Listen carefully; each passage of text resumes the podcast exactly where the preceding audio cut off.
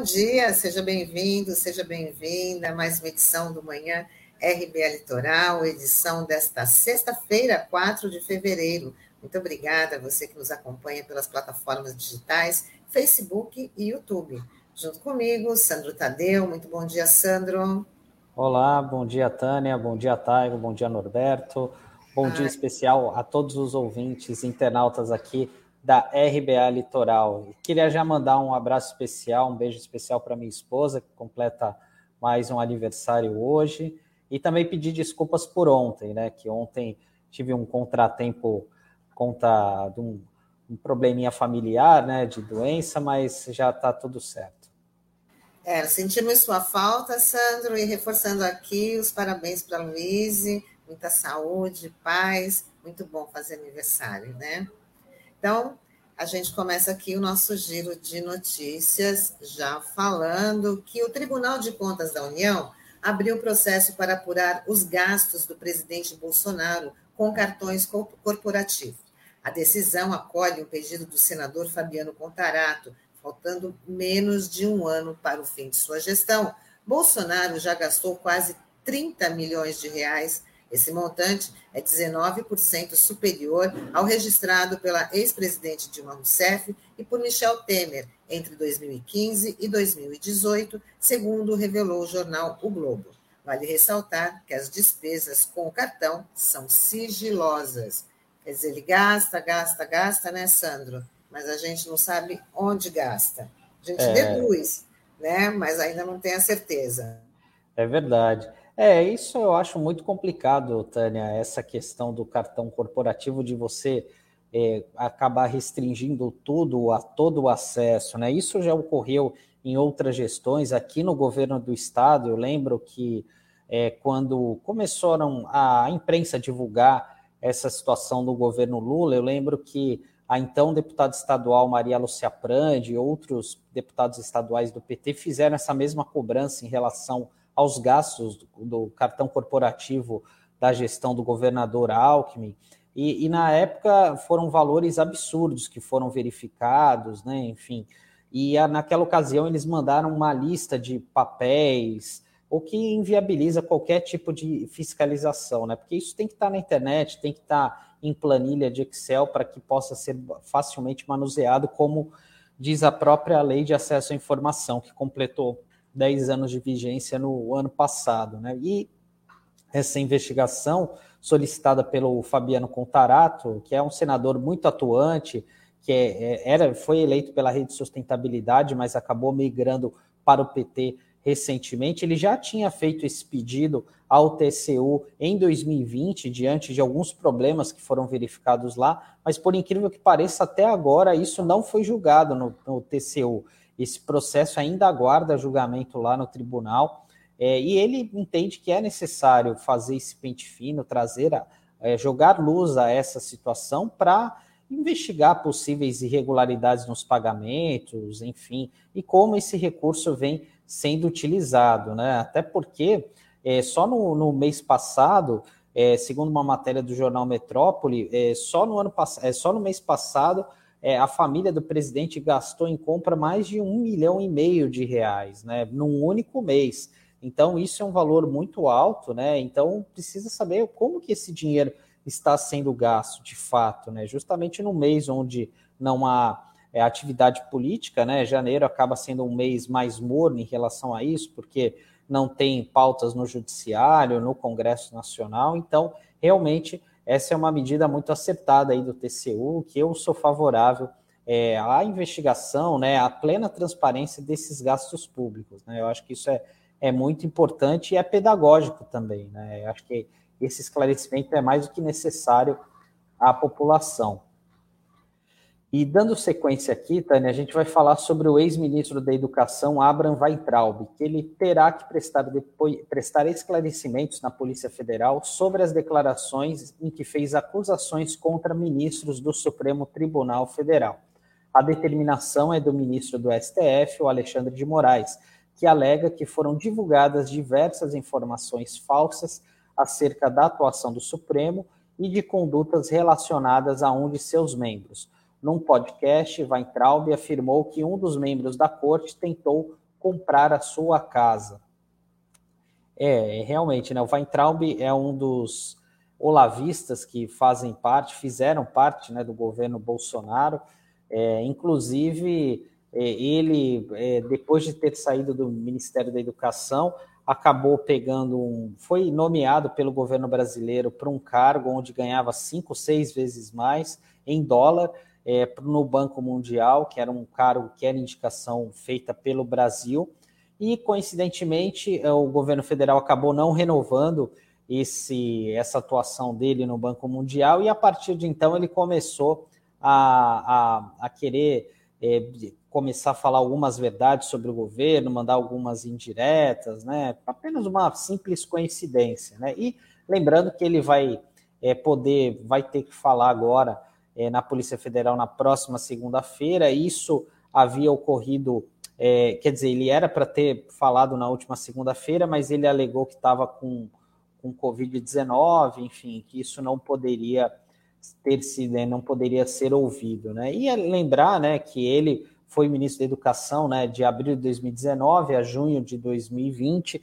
É, foi uma gestão que não deixou saudades, né, colecionou muitas polêmicas por conta desse jeito dele, né, irônico, enfim, acabou arrumando muitas brigas ali no Congresso Nacional, é, com, inclusive com pessoas ligadas ao, ao presidente Bolsonaro por conta do jeitão dele, e ele é um dos nomes aí que está sendo cogitado aí para disputar as eleições desse ano. Já se falou no nome dele para disputar o Palácio dos Bandeirantes, que seria o governo do estado aqui de São Paulo, é, a deputado federal. Vamos ver quais serão os próximos passos aí do Weintraub na política. Só para reforçar a informação, Sandro, a, a, a previsão do, do, do, depoimento do, do ex-ministro da Educação está agendada para hoje né? Vamos ver se, se acontece. E, e ele também já está, já, já nos últimos dias, entrou em guerra aí, já entrou, tem um racha do, dos olavistas aí contra outro, outro pedaço do plano do, do Bolsonaro, já entrou em discussão no Twitter com o ministro da Cultura, com o próprio filho do presidente, o, o Eduardo Bolsonaro. Então a gente vai aí acompanhar cenas dos próximos capítulos. É, exatamente, Tânia. Eu que acabei fazendo confusão. Na verdade, o depoimento dele estava marcado para segunda-feira, que era dia 31, mas ele não pôde ir. Agora ele realmente tem que fazer o depoimento hoje. É isso aí. É. Bom, vamos falar de mais um caso chocante de racismo. E mais uma vez no Rio de Janeiro. Durval Teófilo Filho foi morto a tiros pelo sargento da Maria, Marinha Aurélio Alves Bezerra. O crime aconteceu quando o militar chegou no condomínio de carro e avistou Durval e atirou três vezes. O militar afirmou que havia confundido a vítima com um ladrão, que era negro. O sargento foi preso acusado de homicídio culposo, aquele quando não há a intenção de matar. Como não há intenção, ele nem há, há relatos pela própria viúva, né, a esposa do Durval, de que ele pediu para não atirar. Então, estava ali no mesmo condomínio. Que saga é essa de já sair atirando? Aí a gente pode concluir também que é um crime de racismo, né, Sandro?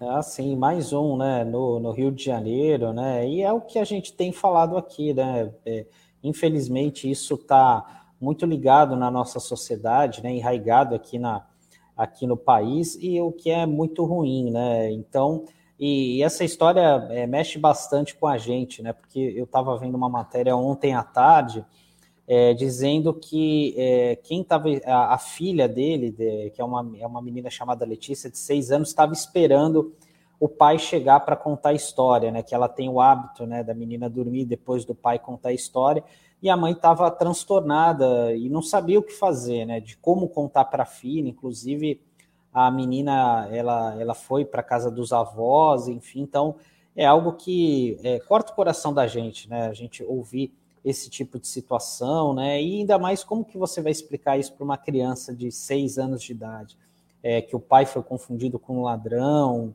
enfim, é muito complicado, enfim, é, é, são questões muito complexas que estão é, aqui na nossa sociedade e que é mais uma prova disso, né, desse racismo que existe de fato aqui na, no Brasil e mais um crime como esse, né, a gente tem que lamentar e cobrar por justiça para que haja um julgamento de fato é, justo em relação a isso, porque assim o efeito que isso vai causar, né, essa vida não vai ser é, reposta, infelizmente, né? Isso a gente não tem como fazer. E também é, e é, e é um trauma que fica para essa criança, para essa família, por toda essa situação que ocorreu nesse condomínio aí em São Gonçalo. É, em menos de dois dias a gente está aí presenciando a morte de dois negros, né? Violenta, porque essa do condomínio também, essa morte do Durval, né? Foi também uma, uma violência assim, sem tamanho, sem, sem explicação, a pessoa se sentindo no direito ali de tomar uma providência, porque achando que era um ladrão, mas não justifica, né? Com certeza, é, a, a cena mostra né, que foi ali por racismo mesmo, que não chegou a perguntar, e só de saber que a pessoa ficou ali implorando para ela não atirar, né? A gente fica imaginando ali o, a dor, e a dor dessa família também, que perde, perde o pai, como você estava falando, né? a filha uma, deixa uma, uma, uma menina órfã sem necessidade nenhuma, uma violência totalmente gratuita e inaceitável, né, Sam? É, realmente, né, não dá para a gente aceitar esse tipo de situação, né, de é, de achar que isso é normal, porque o Brasil é um país muito violento, a gente tem muitos casos de violência, agressões contra mulheres, contra crianças, que vira e mexe estão no nosso noticiário. Nós temos vários é, telejornais que acabam exibindo isso, uma boa parte do, do, dos programas né, são vinculados a isso, e, e passa essa, é, essa, essa coisa que é algo normal, que a gente deve aceitar, né? mas a gente, infelizmente, não pode aceitar uma situação como essa. É, enfim, é, é uma realidade aqui do nosso país, é, mas a gente não pode banalizar esse tipo de violência, né? E esse caso é mais um que a gente vê aí que acaba chocando a todos nós. E por falar em justiça, a gente vai fechar aqui a parte de notas de hoje falando sobre o ato de justiça por Moisés, que acontecerá amanhã simultaneamente em vários lugares e inclusive aqui em Santos. Aqui será em frente em, à Igreja do Embaré, nos quiosques da Orla da Praia, às 10 horas da manhã. O congolês Moisés foi assassinado no último dia 24 num quiosque do Rio de Janeiro. Até agora, três agressores foram presos. É, esse foi um caso que a gente já comentou aqui durante a semana, que é, chocou também muita gente aqui do nosso país. É, depois vieram à tona as imagens da violência cometida contra ele, sendo morto a pauladas ali numa agressão covarde, cinco pessoas em torno dele. Então, realmente, né, esse foi um caso que ganhou repercussão, inclusive internacional, e agora tem essa série de eventos aí a partir de amanhã, e um deles aqui na nossa cidade. Então, reforçando, 10 horas, em frente à Igreja do Embaré, no quiosque lá da da Orla da Praia, vão acontecer também, acho que no mesmo horário, é, em São Paulo, Rio de Janeiro, e é uma manifestação né, promovida pela comunidade congolesa, comunidade de imigrantes, movimentos negros de São Paulo. Bom, antes da gente chamar o nosso entrevistado, vamos dar bom dia para quem está interagindo aqui com a gente. A Cidinha Santos, bom dia, pessoal. Bom dia, Cidinha. Beto Arantes, bom dia para a equipe mais competente de jornalismo da Baixada Santista. Muito obrigada, Beto. RBA Litoral, as notícias que os outros não dão. E o Wilton Reis Brito, bom dia, equipe RBA Litoral. Bom dia, Wilton. A Fabiana também, dando um bom dia para a nossa equipe. E a Cícica Dias, bom dia, bom dia. Luiz de Maria, obrigada, queridos. A gente que agradece a interação e o Almir Manuel dando bom dia para a nossa equipe. Bom dia para você também, Almir. Muito obrigada aí, que a interação de vocês é muito importante. Bom, Então, prosseguem as ações de comemorações da Semana de Arte Transmoderna e hoje a gente conversa com uma pessoa muito especial, que é professor, ator, diretor, artista plástico e muito mais. É o Gilson de Melo Barros, que está à frente do TEP, que é o Teatro Experimental de Pesquisas, vinculado à Universidade Santa Cecília.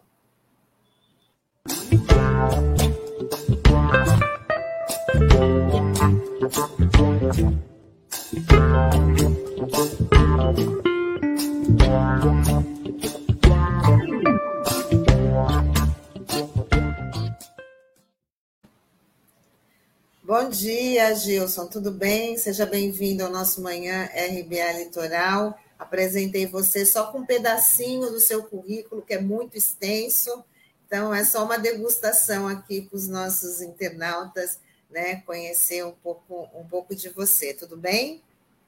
Opa, é, bom dia, bom dia a você, bom dia a todos. É um prazer poder, poder estar aqui para é, divulgar um pouco do nosso trabalho. E agradeço muito a esse espaço que nos é oferecido. Muito obrigado. Muito bom.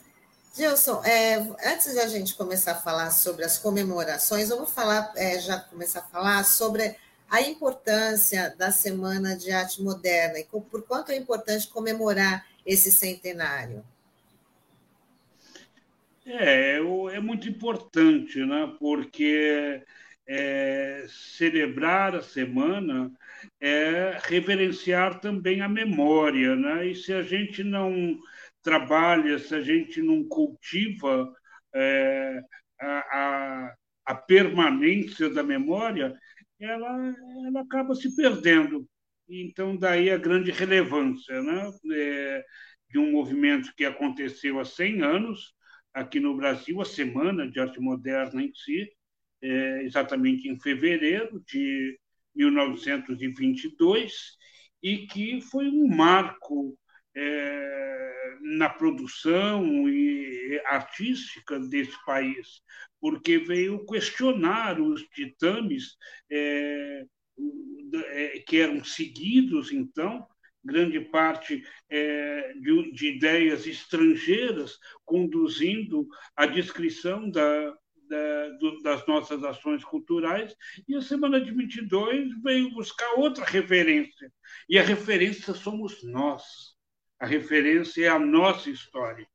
E então é como redescobrir é, um Brasil encoberto, que é grande, uma das grandes propostas da semana de 22, é se olhar e se orgulhar é, daquilo que somos, daquilo que temos e daquilo que produzimos. É, é de suma importância. A gente está falando, está é, rememorando, mesmo que reinterpretando dentro desse conceito transmoderno, ao qual se alcunha a, a semana, que é uma revisão da terminologia, e é, é de suma importância. É, é, me sinto, como artista, quase que impelido a tangenciar, a tocar esse tema. Espero que eu possa ter alcançado, ou que eu consiga alcançar, o intento de falar um pouquinho mais sobre a semana de 22 e as suas reverberações, que, na verdade, ecoam até os dias de hoje. Tamanha a importância.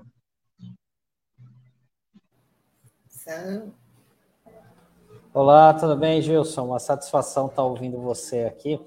É, eu queria Opa, que você obrigado. falasse um, um pouco é, sobre a semana de 22, porque você falou da, da importância que ela teve naquele período, né? E eu queria saber, na tua avaliação, que você trabalha com gerações, várias gerações diferentes, as pessoas elas estão redescobrindo a, a, importância daquele momento, enfim, qual que é a avaliação que você faz? As pessoas é, ainda hoje têm a dimensão do que representou aquele movimento naquele período? Eu acho que não, porque mais que nunca a cultura é relegada a um segundo plano a um plano quase proscrito, a um plano quase proibido. E daí a necessidade da gente estar falando e trazendo à baila, ao cotidiano, um assunto de tamanha dimensão, porque assuntos tais parece que vão ficando proibidos. Não se fala, não se discute. É, o saber tornou-se pecaminoso. Então, é, é, é, nossa obrigação, é mistério que a gente é, se debruce sobre é, o que a história nos conta. E a história ela é feita de ações cotidianas. Se a gente não a alimenta, é, com certeza outras histórias virão e nem sempre com H maiúsculo.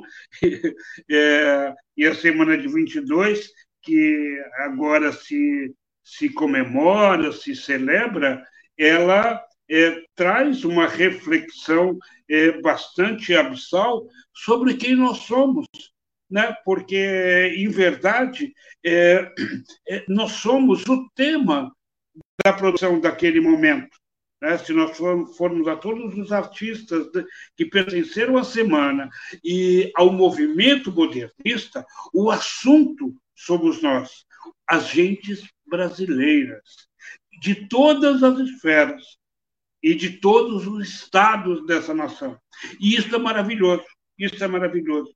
E reverenciar essa pluralidade é, torna-se realmente, nesse momento, assume um caráter de, de grande urgência, sempre, e principalmente agora, nos dias de hoje.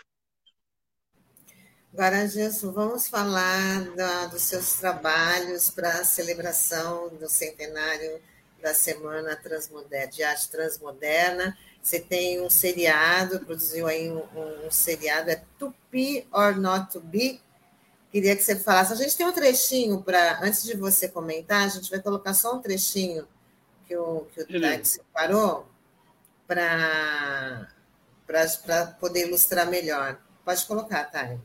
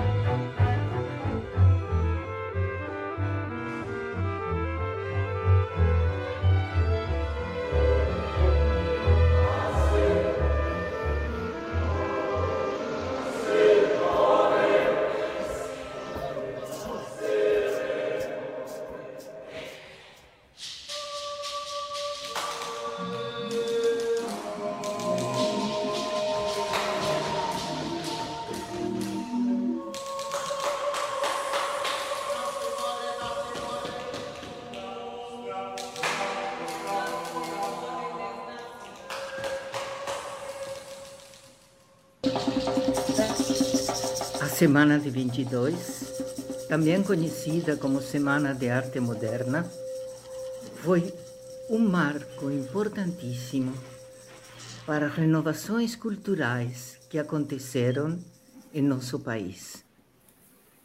Viva Mário de Andrade! Viva Vila Lobos! Viva John Grass! Movimento modernista brasileiro. É, tá aí uma degustação do trabalho, né? Muito legal, parabéns.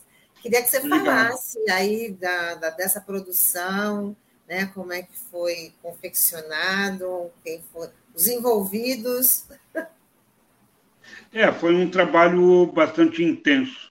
Primeiro, a partir de discussões que, que aconteciam é, num grupo de artistas e, e instituições lideradas, capitaneadas pelo, pelo Fórum da, da Cidadania de Santos, pela Universidade eh, Santa Cecília, da qual eu fiz parte dessas discussões, até é, é, ser lançada essa ideia por mim de se fazer alguma averiguação é, sobre o assunto que estávamos discutindo, que era a importância da Semana de 22 e a reverberação e a sua reinterpretação na Semana de Arte Transmoderna, ou seja, falar da atualidade.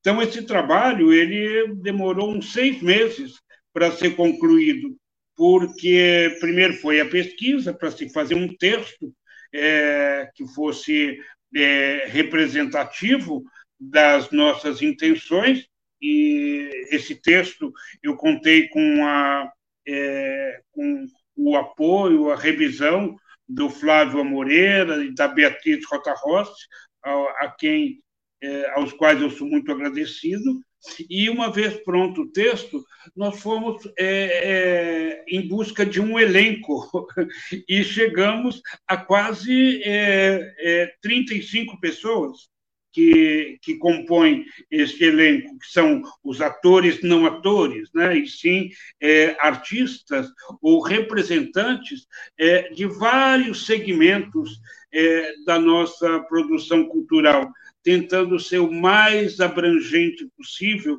de acordo ao que propõe a transmodernidade. E é claro que nós estávamos em tempo, ainda estamos, mas em tempos pandêmicos, e tudo foi produzido, inclusive as reuniões anteriores, é, foi produzido de forma remota. É, no meu caso, através do celular, não foi nem através do, da, da, do, do, computador, foi o celular mesmo que foi a grande máquina auxiliar dessa produção. E fui contatando essas pessoas que gentilmente se é, dispuseram a gravar, gravar fragmentos do texto, e depois, junto com o Thales Ordakji, que é um meu fiel escudeiro, com quem eu, nesse momento pandêmico, durante esses dois anos, trabalhamos, é, tra trabalhamos a beça, criamos várias, é, é, várias peças, várias obras para serem divulgadas também de forma de forma remota. Então, junto com o Thales, nós reunimos esses depoimentos e é, editamos é, a, a, a, os depoimentos e criamos um prólogo um, para ter os créditos iniciais e o epílogo.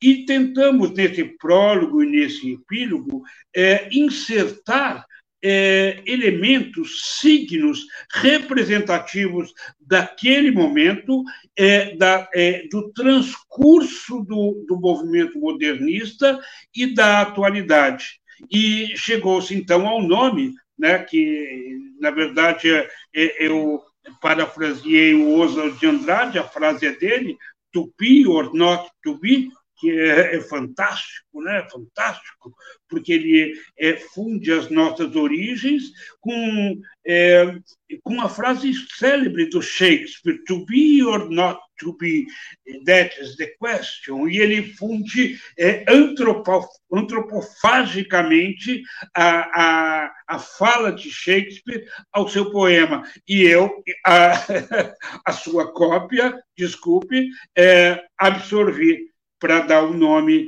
ao nosso trabalho. E para complementar de forma explicativa, o nome se estendeu um pouco mais. Semana de 22, a semana que nunca terminou. Porque realmente ela nunca terminou. Ela terminou é, historicamente, né? porque o movimento modernista, é, que se, se, se, desenvolveu a partir da semana de 22, é, contou com três gerações, que veio de 22 até 45 grandes obras, grandes artistas é, é, foram dados a conhecer e abordar a temática da nossa brasilidade nesse período. No entanto, é, o assunto não se esgotou. Os artistas não terminaram, o movimento, sim, é, cumpriu o seu tempo, mas logo adiante vem Glauber Rocha e absorve a mesma temática, a mesma reflexão para fazer o seu, o seu ideário. E aí vem Caetano Veloso e propõe aquela balbúrdia tropicalista, onde ele é, saúda os símbolos é, da atualidade, misturando com com, com questões da antiguidade também. Então, eu fui misturando. É, é, só para a gente ter uma ideia né, dessa atemporalidade do olhar, a Tarsila do Amaral, a Tarsila não participou exatamente da semana, mas foi é, uma das modernistas que seguiu adiante com, com a temática é, de, é, de, abordagem. A Tarsila, é, para o estudo da sua obra, para a descoberta da sua é, gama cromática, ela vai ao barroco brasileiro, ela vai a Mestre Valentim, e tira dos tetos majestosos de, de, do mestre Valentim o seu colorido. E então eu tento é, capturar essa ideia, essa essência nas imagens que, que formam esse é, esta abertura do filme é, com o, o, com o fechamento é, e o fechamento. Tá? Então, é, fundindo dentro da, das músicas que são tocadas, porque ali, é, se a gente prestar atenção com o ouvido bem fino, a gente vai ver que é uma colagem.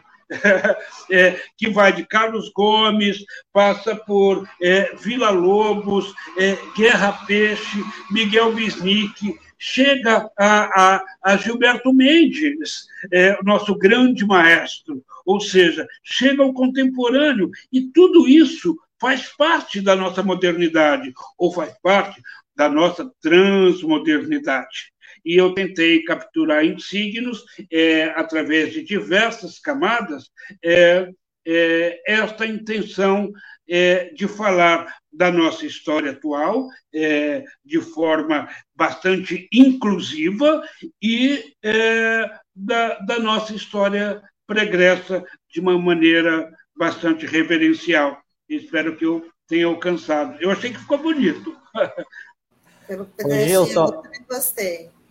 Eu até eu ia te, é, te, perguntar isso, né? Dos desdobramentos e inovações que resultaram na semana de 22 e você para a cultura nacional e você já deu um, já falou bem sobre isso. Eu queria que você falasse, é, não sei se dá para você abordar isso, desses dessas inovações que ocorreram aqui em Santos, aqui na região. Você falou do maestro Gilberto Mendes, né, que, enfim, que é um dos ícones aqui da, da nossa cidade. É, e eu também queria que você falasse um pouco sobre isso e desse trabalho que está sendo feito com a prefeitura, é, que você participou no ano passado, de ajudar na formação dos professores, né, sobre a semana de 22. E tanto é que a prefeitura fez um projeto agora esse ano, né, Santos à Luz da Leitura, que o foco é justamente a semana de 22. Queria que você comentasse esses dois aspectos. Este trabalho da Secretaria de, de Educação, da Prefeitura Municipal de Santos, fez parte daquelas discussões que eu coloquei a princípio, em que várias instituições é, participaram é, com, é, da discussão, colocando propostas que pudessem ser desenvolvidas. E entre elas houve essa da Secretaria da SEDUC, que foi muito bem recebida, que era a produção de aulas. É, eram, foram quatro aulas, eu fui um dos ministrantes, é, foram alguns outros artistas convidados, é, mas aulas que servissem é, de explanação para os professores da rede pública.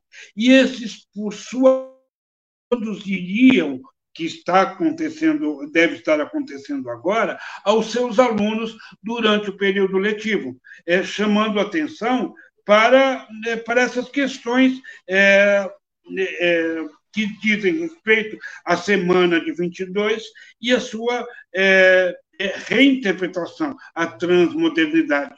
Foi um trabalho bastante vitorioso, eu vejo, vejo por esse é, prisma, é, pela, pela ousadia né, de levar conhecimento, formando uma cadeia. Né, porque você é, leva essa informação ao professor, que, por sua vez, vai transformar em interesse algo de interesse para os alunos, para que a data não seja simplesmente festiva, vamos bater palminha, não, vamos refletir sobre a nossa história. E para a gente refletir, é necessário conhecer. Então, é, essa iniciativa foi magnífica. Parabéns a SEDUC, a todos os envolvidos é, nesse projeto. É, e com relação à primeira, à primeira arguição que você me fez, Santos, de alguma maneira, esteve bem ligada ao movimento modernista. Vamos lembrar que é, ao movimento e a semana também, né? É, como, como, o movimento como consequência da semana. Vamos lembrar que aqui, é, aqui na Baixada Santista, é, exatamente ali na praia do, de Paranapuã, morava o Monete Del Picchia, que era um dos, é, um, um dos fazedores da Semana de 22 e um dos construtores do movimento modernista. É, e é, aquele local, por vez que outra, se tornava um núcleo de, é, de encontros, é, de discussões, porque parece que à época se discutia bastante é, cultura, era um prazer discutir cultura, e eu acho isso fantástico. Então, Santos é, teve esse papel de berço, sim, de passagem é, de grandes nomes é, da, do movimento modernista que por aqui passaram e todo o povo se encanta, se encanta isso é assistir a Meirelles, né? É, e todo o povo se ria, falando de Tiradentes, mas eu posso aplicar antropofagicamente aos nossos modernistas aqui em Santos. E é claro que, na sequência é, histórica, é, quase contemporânea, vieram outros artistas a, a buscar é, a reinterpretação do agora através das suas artes. E é, o grande, a grande expressão, sem dúvida, é o, mestre, o maestro é, Gilberto Mendes, que a exemplo de Vila Lobos, mestre do passado, remoderniza é, a canção tomando como tema a universalidade da nossa região. Muito bom, Gilson. Vou ler aqui algumas interações dos nossos internautas que estão participando aqui com a gente também, curtindo essa, essa super entrevista com Gilson de Melo Barros. A Daniela Quintas fala: Gilson, querido, feliz demais de ver você aqui. Mestre, sou todo ouvidos. É, o Rock Furtado, bom dia ao Gilson e a galera do Manhã RBA Litoral, bom dia. A Cidinha fala, bom dia, Gilson, amei os dois primeiros episódios do Tupi, né, or not be, né, e a fala também que as inscrições dos artistas para participar da programação da Semana Transmoderna, organizada pelo Fórum da Cidade de Santos, do Café, Unisanta e vários parceiros, seguem até o dia 12 de fevereiro. Acessem as redes sociais da Semana de Arte Transmoderna. Então, vai ser amanhã, né, no próximo sábado. E o Rock, ele fala, ou contamos nossa história, ou nossos algozes o fazem. E a Cidinha fala que o Museu, o Museu do Café também realiza o curso de Mulheres Modernistas até o dia 22 de fevereiro. Muito importante. Alunas e alunos do Colégio Santa Cecília foram recepcionados no primeiro dia de aula com a temática do centenário da Semana de Arte Moderna. E de agosto até dezembro, o Fórum da Cidadania, em parceria com a SEDUC, houve as ações formativas. As aulas estão disponíveis no YouTube da Concidadania. E o Rock fala: Gilson maravilhoso e mandando muito bem, refletir sobre nossa história é fundamental. Bom, Gilson, eu queria que você falasse também, então, desse do é, esse trabalho ele foi feito em quantos episódios? Como é que as pessoas podem fazer para conhecer, para assistir? Né? Já estou muito interessada e nossos internautas também. É, esses traba esses, é, esse trabalho Tupi Not to Be, ele é composto de sete episódios. E o primeiro foi. E, e, e ele, a cada dois dias, é um episódio novo. Hoje, agora, às 10 horas, deve estar sendo instalado, ou indo ao ar, por assim dizer, o terceiro episódio. E vai até o dia 12. Coincidindo desta maneira, é, em termos de data, com a véspera do que fora lá atrás o início da semana de 22, que aconteceu no Teatro Municipal de São Paulo, no dia 13 de fevereiro. E por isso é, nós criamos essa, essa dinâmica. E eles podem ser vistos no YouTube, é, no Facebook e no Instagram, através da, é, da rede social do TEP, ou seja, arroba teatro TEP, teatro TEP, tudo junto. O TEP, TEP Teatro, arroba TEP Teatro. É, e os episódios eles ficam instalados. Agora ficam para sempre. Não sei até quando, eu, eu, até quando é sempre. Mas uma vez instalados, lá o você pode ver. A... tela, Gilson. Está aí na nossa telinha. O Taigo colocou o endereço do YouTube na nossa telinha aí. Então tá para. Ah, que beleza. Melhor escrito do que eu falando, porque a memória às vezes te confunde. Não, vai dando uma reforçada, né? Nunca é demais. Beleza, Pode falar beleza. e o escrito também serve. Tá, mas está lá no ar, está lá no ar. É, e é, vejam, é, e não se, é, não se assustem, porque é, todos os, os episódios têm o mesmo começo e o mesmo fim. É, é o mesmo, pero não é igual. Porque a cada, é, a cada espetáculo, a cada episódio, é um número, é, são novos convidados que leem o mesmo texto. É como se a história se refizesse, é como se a história se repetisse a contar a outra história. Então, é, é, é que um amigo chegou e falou: Nossa, Gilson, eu fui ver o, episódio número 2 e achei que estava se repetindo. Não, é o mesmo, mas não é igual. Sejam bem-vindos. Ô, Gilson, uma das, uma das atividades legais aí, até como a Cidinha falou, é dessa inscrição dos artistas, né, para participar da programação da Semana Transmoderna. E assim, esse é, era um dos feitos ali da, da semana de 22, né, que trouxe muita gente nova, que eram desconhecidos e tal.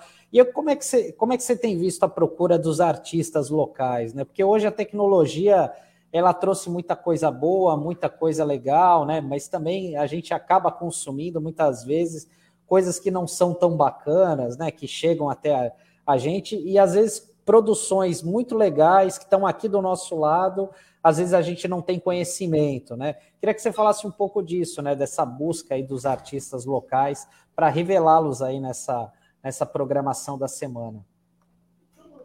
É, é, é, é uma luta bastante é, acentuada, é, em, porque não basta convidar, tem que convencer. e aí, e para convencer, tem que insistir. Então, dentro dessa insistência é, da divulgação, é, da divulgação convite para a participação dos artistas, é, Vários já estão se inscrevendo, mas a gente tem que insistir, tem que convidar. Venha participar, é, é, faça um fragmento da sua obra, faça uma reflexão sobre o movimento modernista, sobre a transmodernidade, como é que você enxerga o. Porque é, a história individual talvez seja a, a, a história mais importante, gente porque a história de cada um é, é como dizia o Fernando Pessoa, que o Tejo é o maior rio que corre na minha aldeia. Mesmo que não passe na aldeia dele rio nenhum. Mas o Tejo, que dorme no seu coração, é o maior rio que corre na sua aldeia. Portanto, queridos, a história individual é o é a grande história que você pode contar. Então, é, venha engrandecer este momento com, com a sua participação e a pequena obra é o grande momento. Sejam todos muito bem-vindos. Apareçam mesmo, é, compareçam mesmo, porque a festa só vale se for coletiva. Se for individual, não vale. Tá bom? Venham todos, vamos fazer uma quizomba. Aí não é festa, individual não é festa, né, né Gilson? Exatamente. Né? Gilson, queria, a gente já está chegando aqui no finalzinho, mas ainda eu queria que você falasse sobre o TEP, né, principalmente nesses tempos né, de, de, de ataque à cultura, a gente com, com um governo que desprestigia totalmente aí a cultura, quais são os desafios né, de manter aí esse teatro experimental? É, o, o, TEP, ele, o TEP é um dos grupos mais antigos aqui da região e dentro da sua característica, das suas características, é um dos mais antigos do país, o que me dá muito orgulho é, de fazer parte dele, porque eu venho lá da primeira geração. Eu estou há 48 anos no grupo, estou velhinho, estou velhinho do TEP. Mas o TEP sempre foi um grupo bastante combativo a tratar por excelência os temas relevantes a serem discutidos a cada momento. Vamos nos, é, nos lembrar que o TEP foi criado dentro do auge da ditadura militar.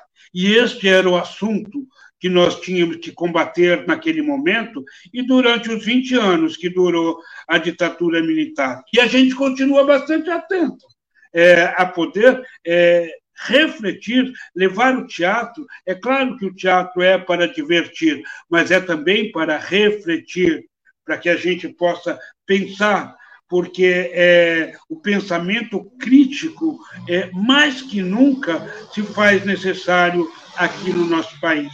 Então, é, o, o TEP passou por momentos é, bastante é, singulares enquanto a sua, a, a sua atuação. Vamos lembrar que, é, passados 20 anos de, é, de, ditadura, veio a abertura. Beleza, festejamos, foi bonita a festa, é, todo mundo ficou contente, mas aí, logo depois, caiu o mundo, porque o mundo foi assolado pela AIDS. Caramba, caramba! E muitos começaram a tombar. E, neste momento, o TEP levanta a bandeira pelo controle dos bancos de sangue no país, liderado aqui em Santos pela Nancy Alonso, é uma das fundadoras do TEP, e que criou para essa batalha o grupo de apoio a, a, de apoio, é, o grupo de apoio à AIDS. É, é, é, o GAPA. O GAPA é, criou e a Nancy de, é, dirige esse grupo, o, o, esse, essa instituição, que se tornou uma ONG, até os dias de hoje. E o TEP foi, durante muito, durante muito tempo, um braço cultural do, do GAPA para lhe dar é, sustentáculo, inclusive é, financeiro. E aí a gente foi seguindo os rumos da história, os fatos da história, tentando é, transmitir através da nossa arte é, a, a, a, nossa posição de resistência aos desmandos, é, não simplesmente do Brasil, mas aos desmandos da humanidade, porque, no fim, é, a ideia é, de liberdade é uma ideia, é uma ideia é, global.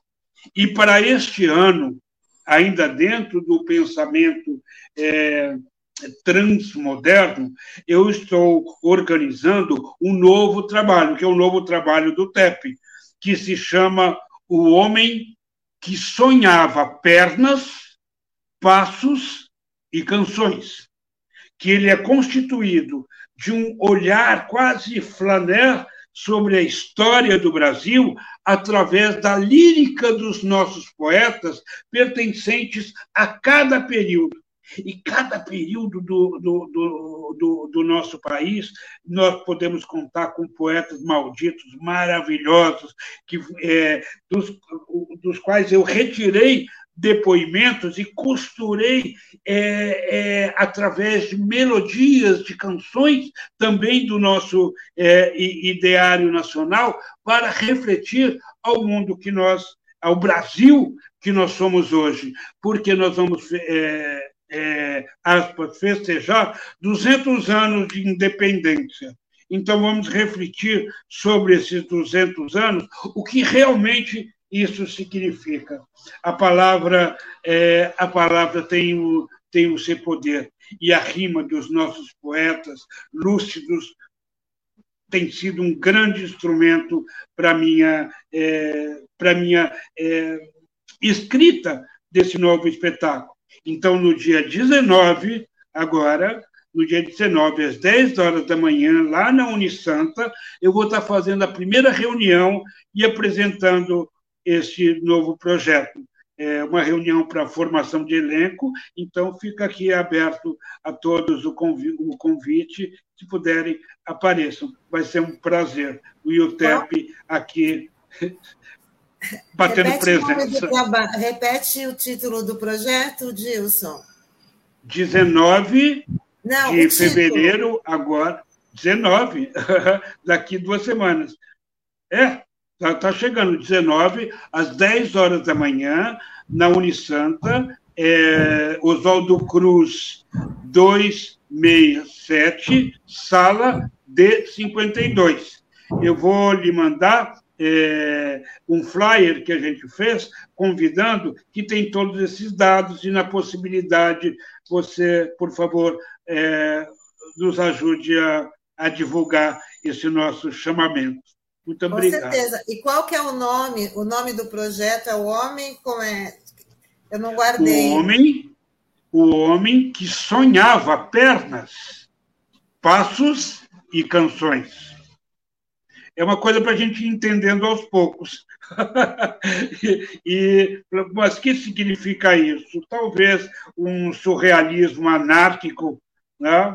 Mesmo porque o flyer que a gente criou parte de uma caravela com a cruz de Malta e os índios abaixo. Então, era um homem que sonhava pernas e passos e canções.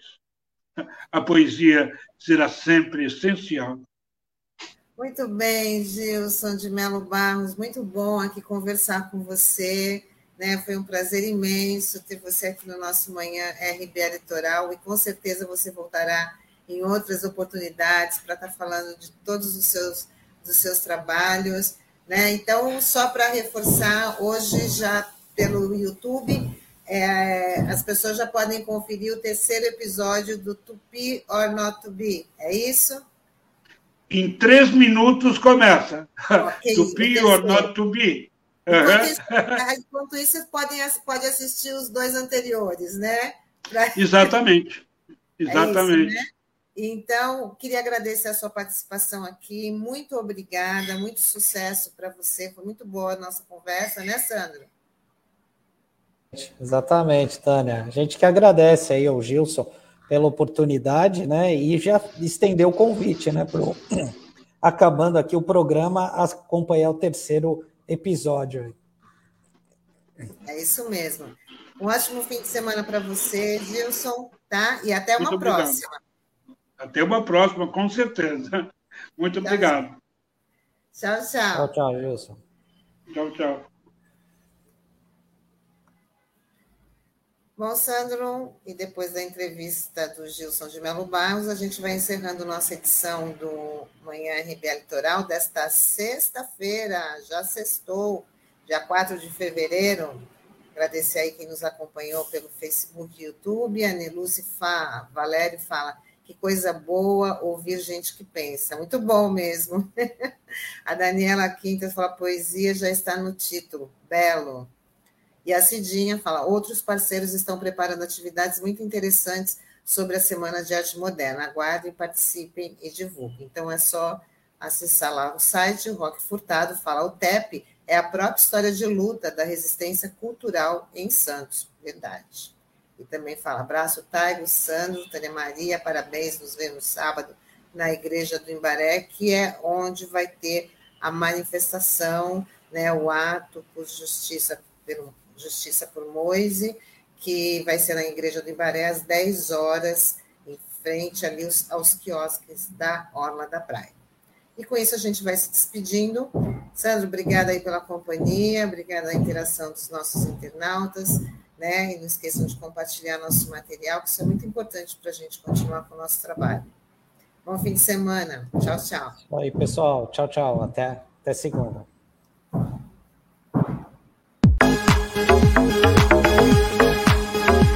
Rádio Brasil Atual Litoral é uma realização da Fundação Setaporte, apoio cultural do Sindicato Setaporte.